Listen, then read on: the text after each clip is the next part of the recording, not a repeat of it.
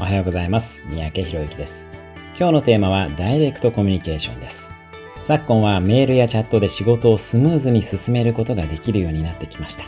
一方で仕事の依頼は文字だけのやり取りだけでなく、スカイプなど音声のコミュニケーションも定期的に取るようにしましょう。そこで初めて感情の共有ができるからです。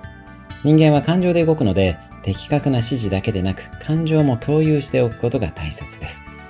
もちろん音声によるコミュニケーションは時間を合わせなければならないというデメリットもありますが、私の場合には時に録音メッセージなども使いながら感情も伝えるようにしています。この番組も音声なので感情が伝わりますよね。また、話す場合には差し支えない程度にプライベートの情報も共有します。これはテキストでやり取りすることが難しかったりするので話す時間が大切です。便利な世の中だからこそダイレクトコミュニケーションも大切にしてみましょう。